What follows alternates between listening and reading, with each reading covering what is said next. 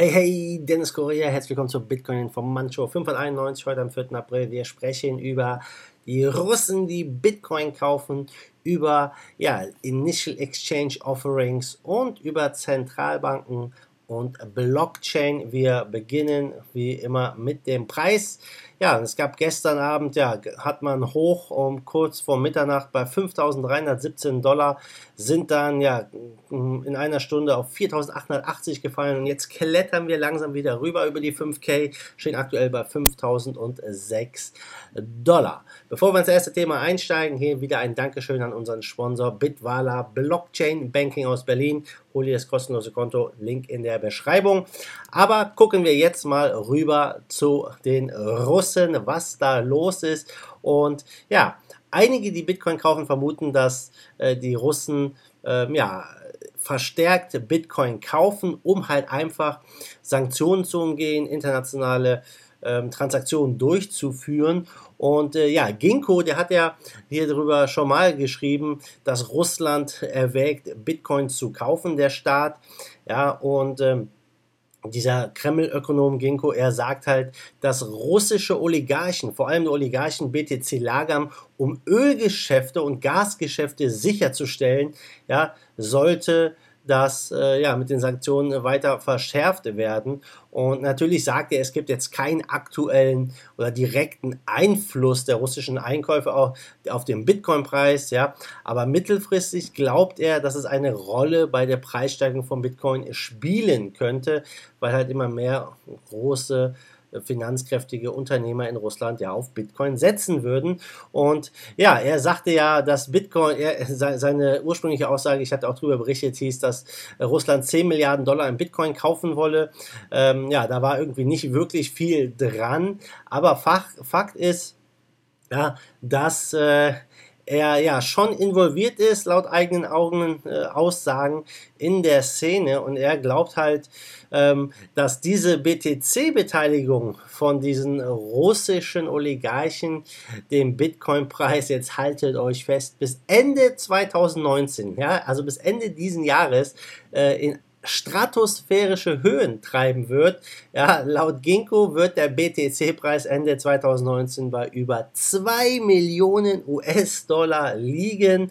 Ja, und ähm, äh, also das ist eine Zahl, die wirklich, ja, wirklich astronomisch ist und eigentlich fast unglaublich. Es gibt natürlich einige Leute, die glauben, dass der Bitcoin mal eine äh, Million erreichen kann in fünf bis zehn Jahren, aber zwei Millionen bis Ende des Jahres, ich glaube, ja, das ist weit entfernt. Aber hey, ich traue dem Bitcoin alles zu, vor allem wenn der Dollar kollabieren sollte und äh, es sieht ja schwer danach aus, dass der Dollar immer mehr an Dominanz verliert. Ja, FOMO, FOMO, FOMO, das ist unser nächstes Stichwort. 2017, vielleicht erinnert ihr euch dran, da war es bei den ICOs so. Die FOMO hat eingesetzt, man wollte in jeden ICO rein, man konnte im Endeffekt in jeden Shitcoin investieren und hat, ja, äh, es hat eigentlich gar nicht interessiert, was das für ein Projekt war, sondern man wollte rein, man wusste, wenn das Ding an die Exchange geht, hat man enorme Gewinne. Und die Frage ist, sind wir jetzt ein bisschen schlauer oder nicht? Äh, Im Moment sieht es nicht danach aus, denn äh, die, die neuen ICOs sind die IEOs, die in Initial Exchange Offerings. Und ähm, das ist, äh, ist, ja, ich habe selber gespürt, wie es geht. Ähm, damals sind die ICOs so in, in, wenigen Minuten ausverkauft worden und ja, jetzt werden die ICOs in Sekunden ausgetauscht. Wir haben es gesehen bei, bei den Binance, äh, als sie gelauncht haben, den BTT, da sind viele nicht zum Zuge gekommen. Gestern oder was gestern oder vorgestern, ähm, da war Veriblock auf Bitrex. Also Bitrex hat ein Initial Exchange Offering gemacht. Der, ich wollte auch ein paar von diesen Veriblocks haben und das Ding, ich bin nicht mal zum Zug gekommen aus dem einfachen Grund, das Teil war in 10 Sekunden ausverkauft und da gibt es jetzt auch ein Video. Ich zeige euch das ja mal ganz kurz auf dem Screen, wie das aussieht. Ja, da ist hier eine Reihe von Programmier von Programmierern, eine Reihe von Leuten sitzen hier vor dem Computer und wollen letztendlich hier ja den, äh, den äh, ICO, den Initial Exchange Offer mitnehmen von Veriblock. Und ähm, ja, man sieht letztendlich, wie da ja, ungefähr 20 Leute sitzen und äh, ja, ein paar springen auf, nachdem äh, sie Glück gehabt hatten und in den ersten 10 Sekunden äh, hier äh, zum Zuge gekommen sind. Leider läuft das Video jetzt hier nicht, aber nichtsdestotrotz, das Video ist viral gegangen, weil einige Leute hier zum Zuge gekommen sind. Sehr, sehr äh, spannend das Ganze.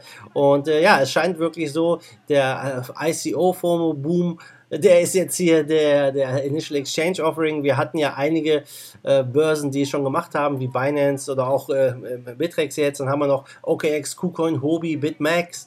Ähm, also es, es, scheint hier wirklich zu sein, wen interessiert, was der Coin kann. Hauptsache, du kannst rein, es gibt Liquidität, man kann das Ding, wenn es an der Börse ist, gewinnbringend verkaufen und äh, ja, mal gucken, was das äh, noch weiterbringt, ob das jetzt etwas ist, ein Trend, der weiter ähm, hier bestehen bleibt oder nicht. Was glaubst du? Ja, schreib mir mal in die Kommentare, sind Initial Exchange Offerings äh, gute Ideen oder nicht? Ja, würde mich mal interessieren, was du denkst. Ja, dann gucken wir mal, was der Davos-Report sagt. Äh, da haben sich ja einige Leute wieder getroffen und da heißt es, dass mehr als 40 Zentralbanken mit Blockchain-Technologie experimentieren. Ja, und äh, dieser Report wurde am Mittwoch veröffentlicht und die gucken halt einfach, ja, was kann Blockchain leisten und die experimentieren wirklich mit einer Central Bank Digital Currency. Und naja gut, unsere Währung ist schon digital. Ich sag mal, die Zentralbanken, die haben ja so oder so die Kontrolle über die Währung. Also sie machen schon einen guten Job. Ob die wirklich jetzt eine Kryptowährung brauchen, das bleibt abzuwarten. Aber vertut euch nicht, Leute, die Leute hier in den Zentralbanken, die sind schon seit längerem da dran und die gucken halt einfach, wie kann das jetzt alles hier umgesetzt werden, dass eine Zentralbank wirklich eine dezentrale Krypto rausgibt. das ist, äh, glaube ich, etwas, was nie passieren wird. Ja, aber nichtsdestotrotz äh, äh, experimentieren sie rum und sind in dem Thema drin und das nicht erst seit kurzem, sondern laut diesem Report sind die schon seit 2016 verstärkt drin und ja, analysieren das, testen das und ja, gucken, was letztendlich das Ganze leisten kann. Wir haben hier in Kambodscha zum Beispiel eine Bank, die die Blockchain-Technologie nutzt, um nationale Payment-System einzuführen. Dann haben wir die Bank of France, die halt Ethereum Smart Contracts used, benutzt. Ja, und ähm, das von einer Zentralbank. Ja, also das ist schon ziemlich krass, sowas zu hören, sowas zu lesen. Und wenn man sich überlegt, dass die schon in 2016 damit angefangen haben, da weiß man, ja, dass es da auch einige Leute gibt, die diese Technologie, die diese Nische wirklich auf dem Radar und auf dem Schirm haben. Und ähm, ja, viele hoffen ja aus der Kryptoszene, dass die Zentralbanken letztendlich überflüssig werden durch Bitcoin und Co. Das bleibt abzuwarten. Ich sage mal, die lassen sich die Butter vom Brot nicht so einfach nehmen, auch wenn es natürlich schwer ist, ein dezentrales System abzustellen. Aber Fakt ist auf jeden Fall, ähm, wir werden hier in, ein, in, einigen Jahren noch viel von den Zentralbanken hören, vor allem in dieser Niedrigzinsphase, in der wir uns befinden, wo meiner Meinung nach das Finanzsystem so in den letzten Ziegen, äh, Zügen äh, liegt. Ja? Und ähm, da, das ist wirklich, da muss man sich auch mal ein bisschen mit befassen. Ich habe letztens ein Video gesehen von Alan Greenspan, der hat gesagt, äh, wurde, ihm wurde eine Frage gestellt, und ähm, die Frage war, kann die USA pleite gehen? Und er sagte, hey, die USA kann niemals pleite gehen, denn wir können immer einfach mehr Dollars drucken. Ja, das war seine Aussage im Fernsehen. Und so sieht es aus. Ja, die können dieses Spiel weitertreiben, bis es irgendwann natürlich dann ähm, ein Ende gibt. Wann das sein kann, ja, das könnte in zwei Monaten sein, in zwei Jahren, vielleicht auch erst in zehn. Niemand weiß es. Ja, auf jeden Fall sehr interessant. Guck mal zum Schluss nochmal auf Marktgeschehen bei 173 Milliarden. Marktkapitalisierung, Trading-Volumen 84 Milliarden, also weiterhin brutal hoch. Bitcoin Dominance 50,8 Prozent. Der Bitcoin, ja, leuchtet äh, grün, leicht über der 5000 aktuell. Ethereum, Ripple leicht verloren äh, mit 3% zu gestern. Bitcoin Cash ja, steht wieder auf Platz 4 vor Litecoin und vor EOS. Also hat wirklich hier einen Run hingelegt in den letzten Tagen bei über 300 Dollar aktuell. Also crazy, was hier echt passiert ist in den letzten Tagen.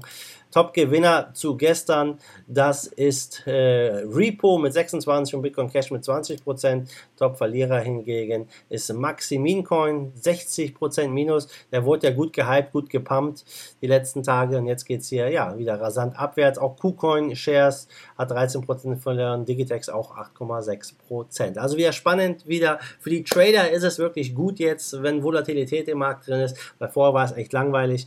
Ja, aber mal gucken, was jetzt die nächsten Tagen noch so bringen, ob der Bitcoin die 5K durchbrechen kann. Einige glauben, dass wir sogar jetzt auf die 6K laufen. Ja, ich lasse mich überraschen. Also Leute, ich bin raus. Vielen Dank fürs Zusehen heute. Wenn es euch gefallen hat, ja, lasst mir ein Like da, gebt mir einen Thumbs up und dann sehen wir uns morgen wieder in alter Frische. Bis dahin, wie immer, macht gut, schwenkt die Hut. Fight the force of evil in Bitcoin and cryptocurrency we trust. Bam!